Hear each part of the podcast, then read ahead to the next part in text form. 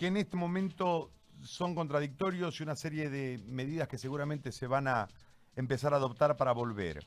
Hay una preocupación instalada en Tarija, manifestada por su alcalde hace un momento, bueno, en realidad más temprano cuando lo entrevistamos, en relación a este, la apertura de las fronteras departamentales y los viajes interdepartamentales e interprovinciales. A esto hay que sumarle eh, lo que está sucediendo con el crecimiento en, base a la estadística y los números, el retraso de los tests este, y, todo el contexto. Eh, desde este marco y ustedes de la experiencia en relación al haber tratado pacientes con COVID-19, ¿cuáles son los rumbos que en un criterio, obviamente lejos de las decisiones que puedan adoptar o no las autoridades que deciden, pero cuál sería el criterio técnico en el marco de acción, habida cuenta de que estamos a dos días de que concluya la cuarentena? Primero, desde el balance de ¿Cuál fue el impacto de la cuarentena? ¿Qué se logró y qué no se logró? Si puede ser sucinto en eso. ¿Y qué debemos hacer para retornar? ¿Y cuál sería el marco de acción que debiésemos eh, empezar a ejecutar? Y por otro lado, ¿a quiénes debiésemos sacar del escenario para que no entren en zona de riesgo? Más lo que no se ha hecho en salud, que se debiese hacer con prontitud para poder eh, avanzar rumbo a, entre comillas, el nuevo normal? Muy buenas tardes, José Gary. Es muy importante decir a todos tus radioescuchas que eh, Santa Cruz sigue creciendo al día de hoy, ¿no? Es decir, eh, ha crecido más en el eje troncal de Santa Cruz. Podemos decir que Santa Cruz tiene 322 diagnósticos positivos, Montero sigue siendo el tercio de esos diagnósticos en total de lo que tiene Santa Cruz, que tiene 126, La Guardia 34 y Guarnes 16 en Santa Cruz.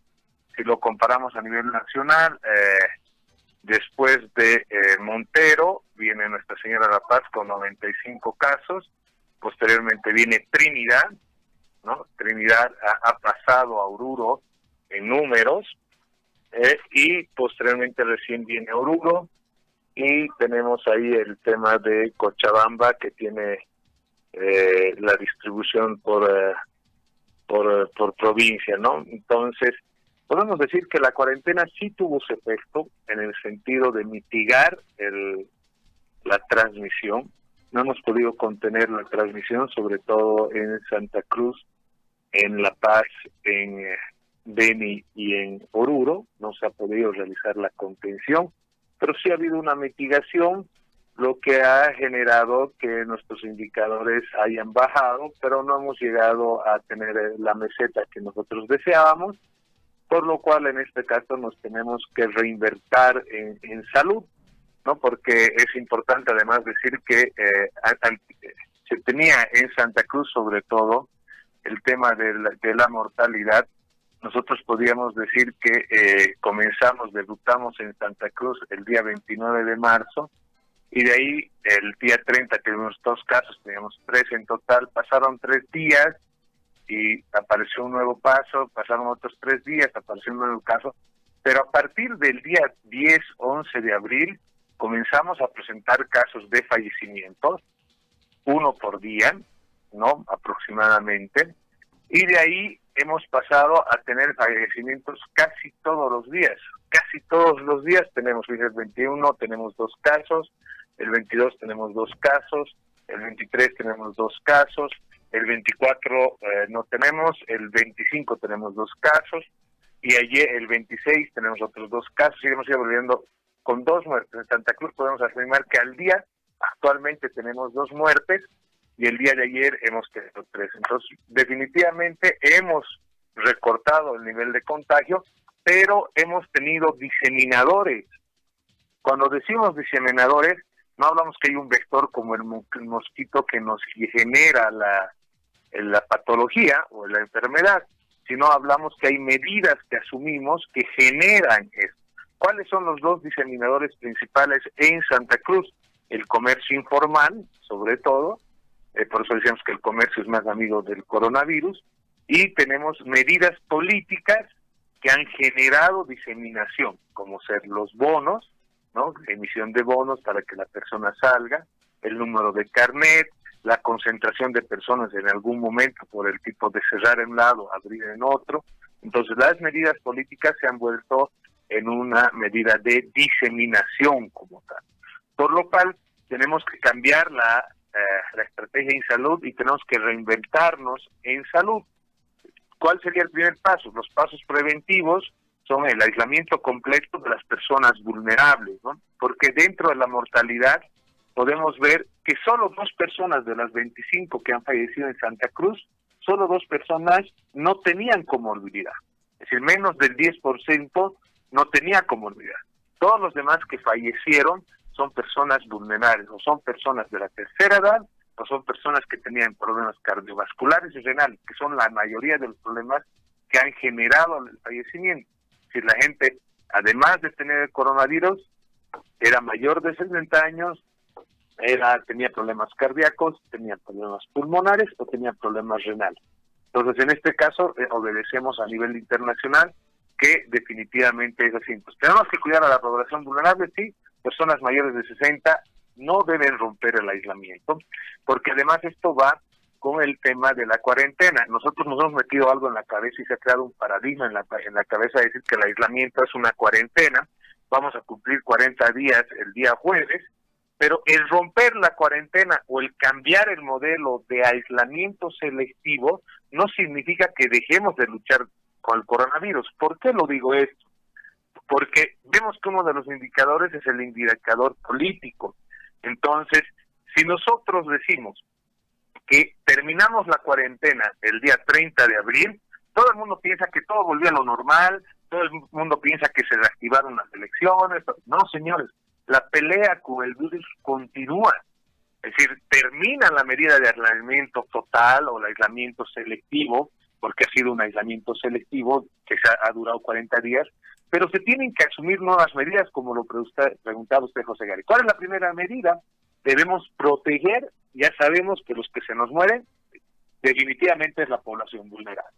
Entonces, a toda la población vulnerable lo tenemos que mantener en casa. Si toda persona mayor de 60 años debería estar en casa. Otro de los diseminadores, está en claro, es el tema transporte. Entonces, todo lo que es transporte interprovincial e interdepartamental debe seguir suspendido.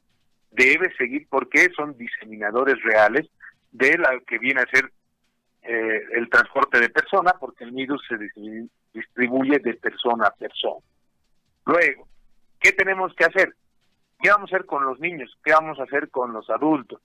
Los niños en este momento siguen pasando clases y son el indicador menor de contagio, porque evidentemente los que no salen a la calle son los niños. Entonces, en este sentido, a los niños los tenemos también no más cuarentenados, es decir, los tenemos aislados en este momento, porque se han tomado alternativas en el tema de clases, sean buenas, sean malas, pues se han tomado alternativas nos han eh, dado relegado a, los papás el tema de manejar las clases, por lo cual los niños deben quedarse probablemente en casa. ¿Por qué? Porque además son ellos son múltiples diseminadores y ponen en riesgo a nuestro pastor vulnerable, por lo cual seguimos con los niños en casa.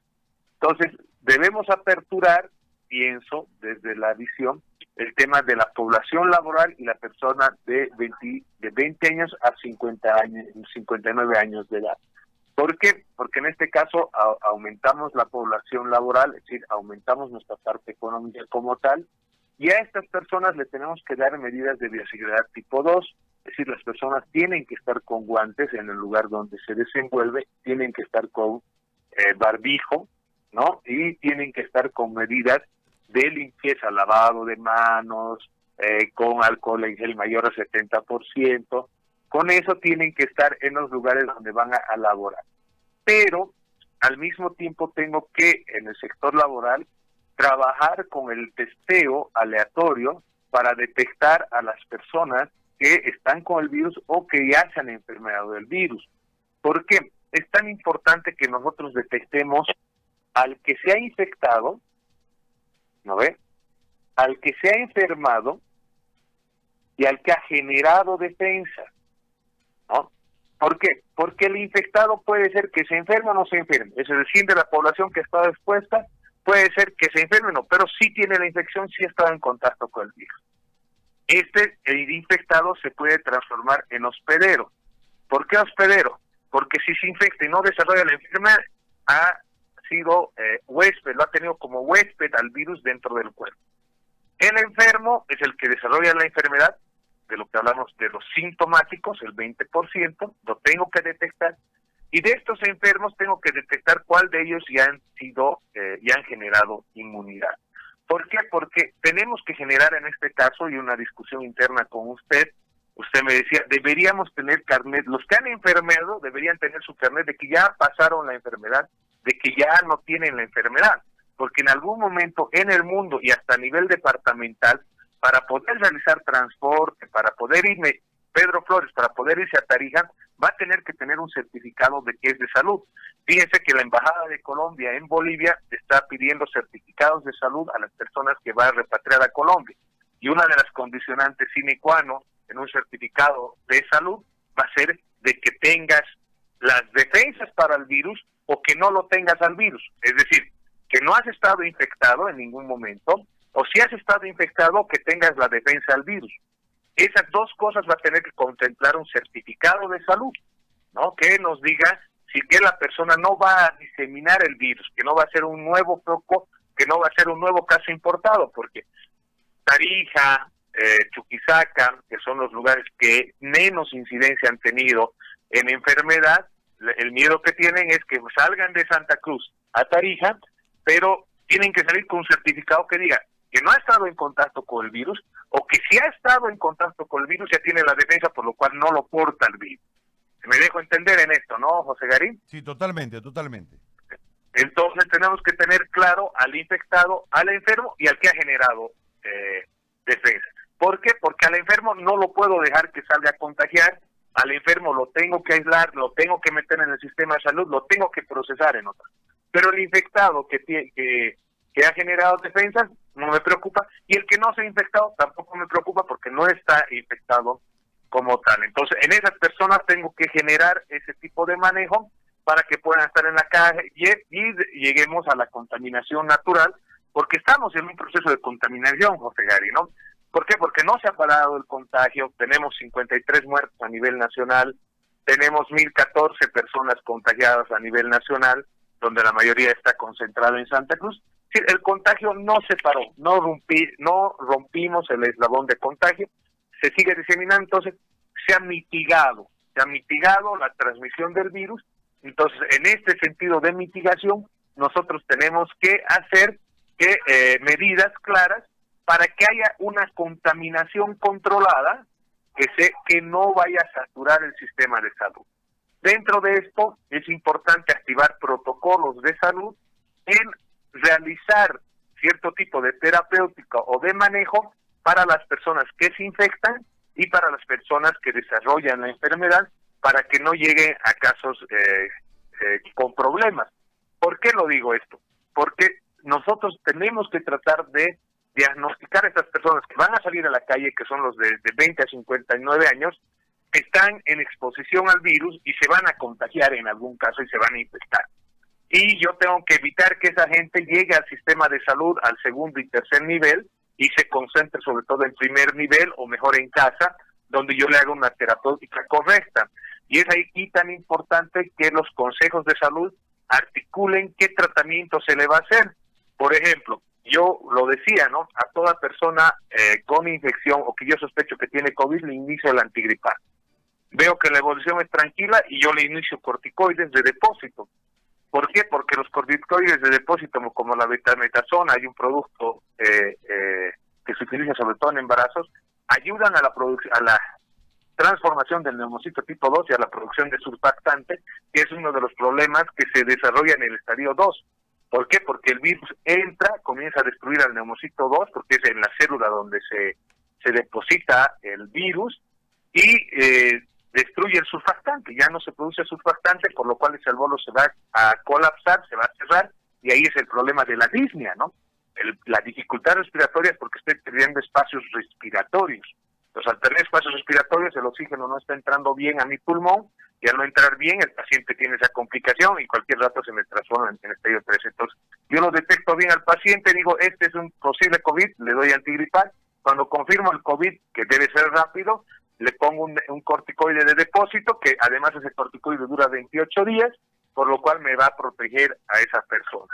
Y dentro de ese consejo deberían discutirse el tema de la utilización de la ivermectina, que se utiliza en seres humanos para el estrongiloides, para la oncocercosis, para otras patologías parasitarias, con la dosis de 200 microgramos kilogramo peso.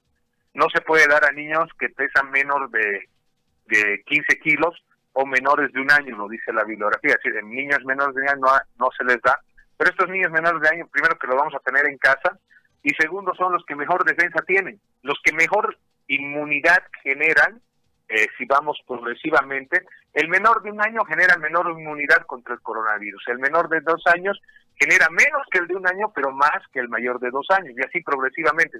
Mientras más niño o más pediátrico es el caso, tiene mayor respuesta ante el coronavirus y genera inmunidad oportuna.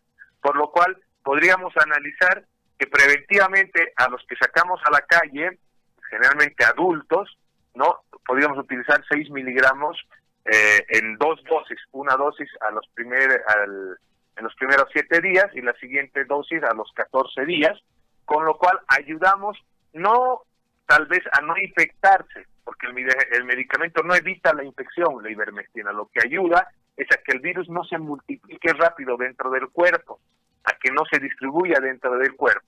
Entonces, esa discusión la tenemos que hacer en grupo, en consejo médico, porque esa es una visión mía y eh, todos debemos participar, el Colegio Médico Departamental, todo el mundo tiene que ver qué es lo que contempla para que podamos hacer un protocolo de atención, de oportunidad de atención, de diagnóstico temprano, porque lo que vamos a, cambiar en la estrategia principal, es decir, salimos de un aislamiento eh, selectivo a otro tipo de aislamiento con terapia profilástica para que generemos inmunidad. Es decir, tenemos que cambiar la perspectiva de decir, vamos a contener el virus, ya no lo contenemos ahora, lo que vamos a hacer, vamos a mitigar al virus para que el virus nos infecte de a poco, ¿no? Y no genere muertes y no genere más enfermos, sino que tratemos de convivir con el virus y al final toda mi población se contagie con el virus y se vuelva una, una, una infección estacional eh, a nivel nacional y por lo cual todos deberíamos al final de, de, esta de esta lucha contra el coronavirus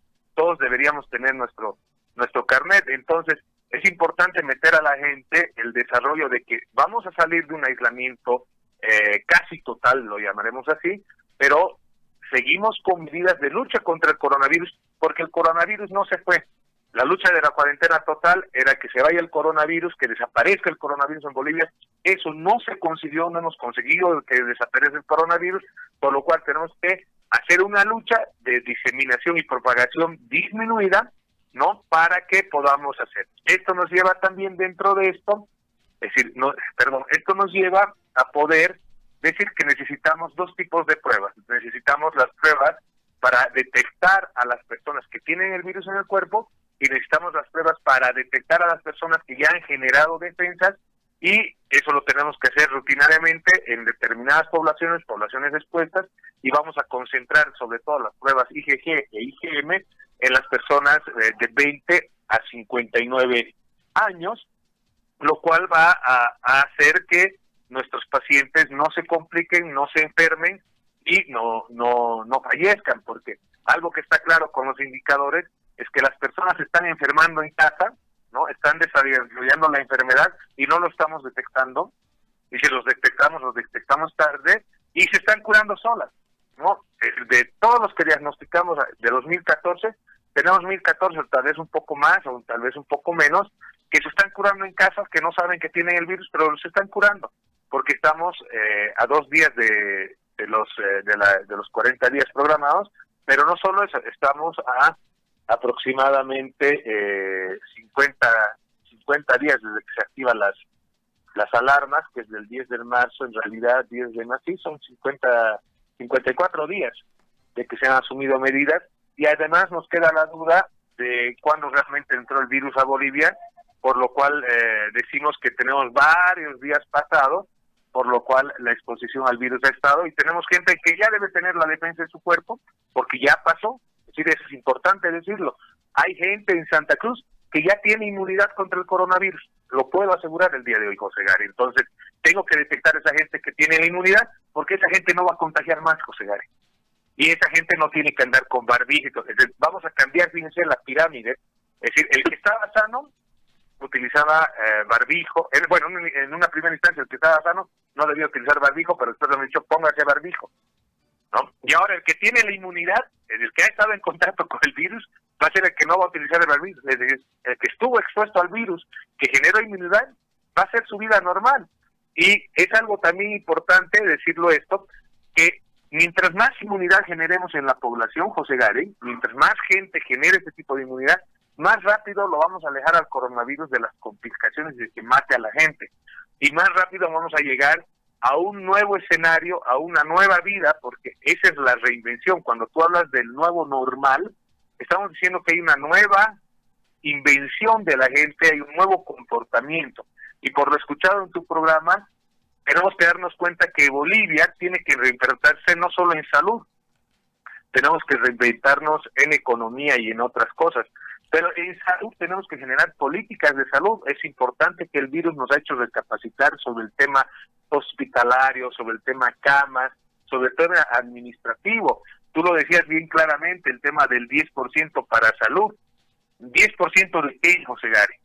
Porque, por ejemplo, cuando el gobierno anterior decía invertimos 7% en salud, era mentira porque la mitad más o menos, o el 3% era de la seguridad social y el gobierno no tiene nada que ver con la seguridad social aporta a la seguridad social porque es empleador, pero no el, el gobierno, el Estado como tal no pone un peso en seguridad social a corto plazo. Entonces, cuando te dicen el 7% se gasta en salud, tienes que darte cuenta que en realidad es 4% que el Estado está poniendo en salud, porque el otro 3% lo pone la seguridad social.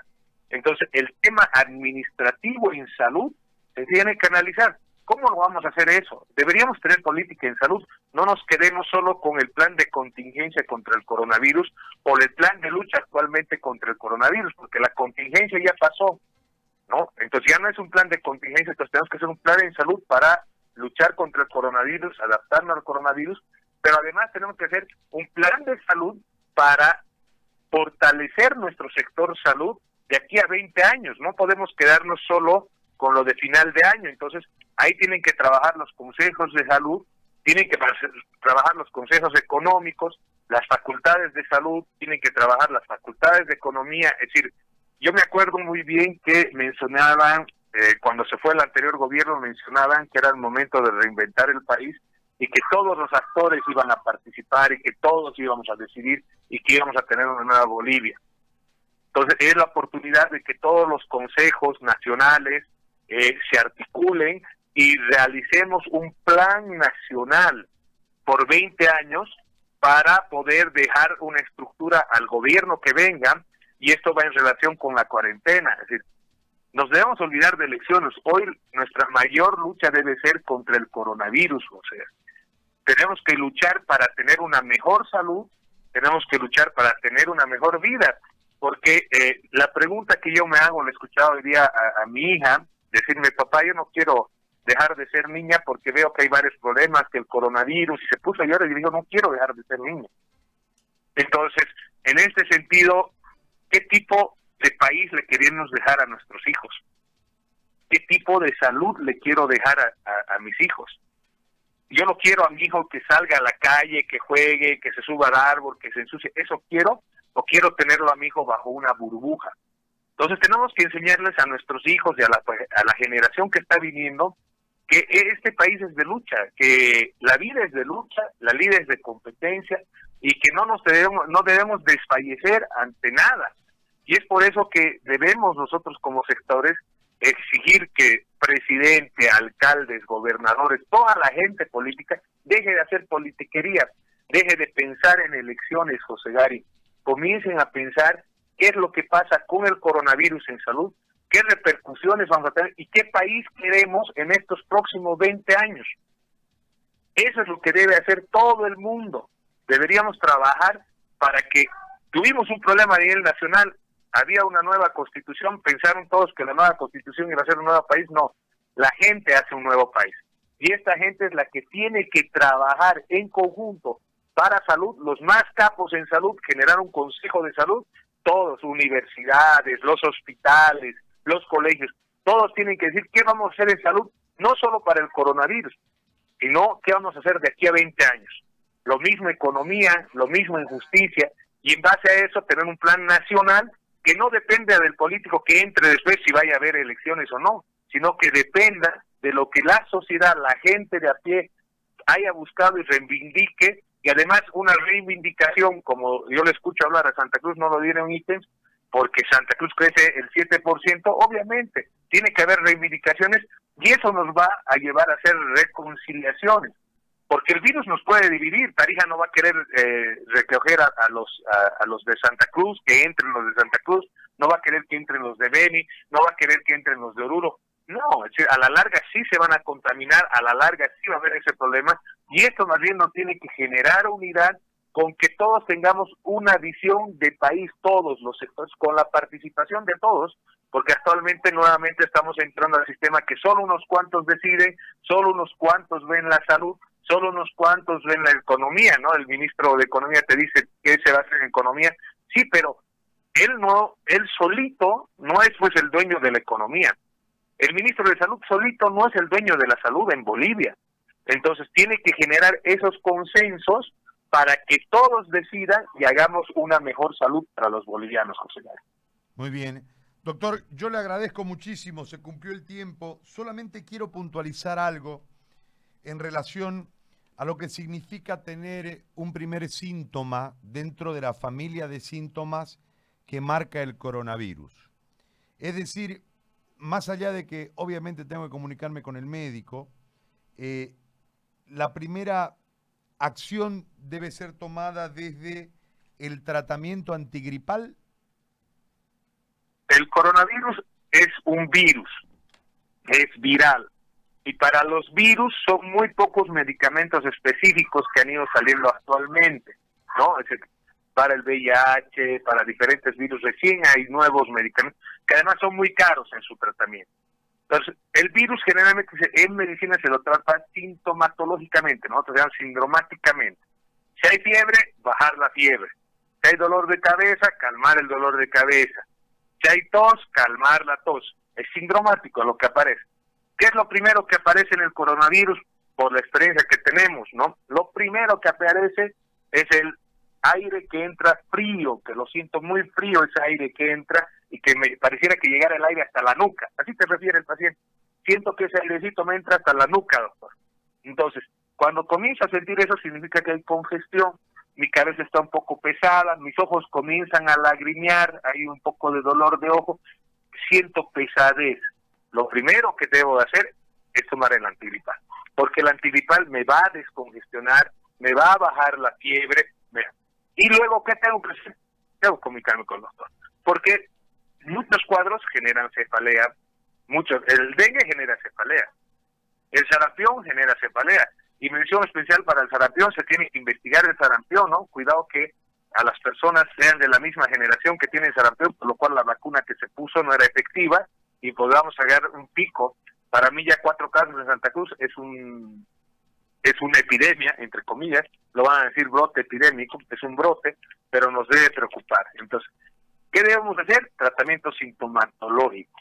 Y dentro de eso, el antigripal es muy importante y comunicarte con tu médico. Tu médico te va a estadificar, tu médico va a decir, no, vos estás en estadio 1, no, vos estás en estadio 2, no, vos estás en estadio 3, tienes que ir al hospital. Quien te va a estatificar qué tipo de infección viral tienes, si es un es tu médico. Tú no lo vas a poder hacer. ¿No? Es más, te vas a meter en la cabeza que es un coronavirus, pero no lo es. Entonces, lo primero para mí todos deberían tener un antigripal en casa para evitar que el virus entre con la fuerza que entra, porque quien genera la congestión es el virus y esa congestión le ayuda al virus.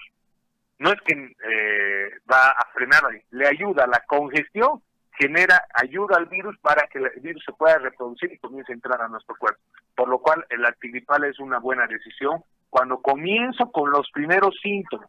No nos hagamos de los valientes, no nos hagamos a lo que se va a pasar, trataremos de identificar qué es lo que tenemos y una vez que identifiquemos quién te va a dar el tratamiento es el médico, José. Muy bien, doctor, como siempre, gracias por la lectura y por eh, eh, la visión técnica de toda esta situación. Muy amable, gracias. El agradecido soy yo, José Gare. Un gran saludo, a, como siempre, a tu, a tu radio, al Facebook, que te escuchan en todo el mundo. Y definitivamente luchemos por tener un nuevo país, que esto es la oportunidad de reinventarnos como país y que todos los actores tomen decisión con lo que se va a hacer con nuestro país. Seamos patriotas, José Gare, muy patriotas, porque lo que debemos que cuidar es qué patria le vamos a dejar a nuestros hijos en el futuro.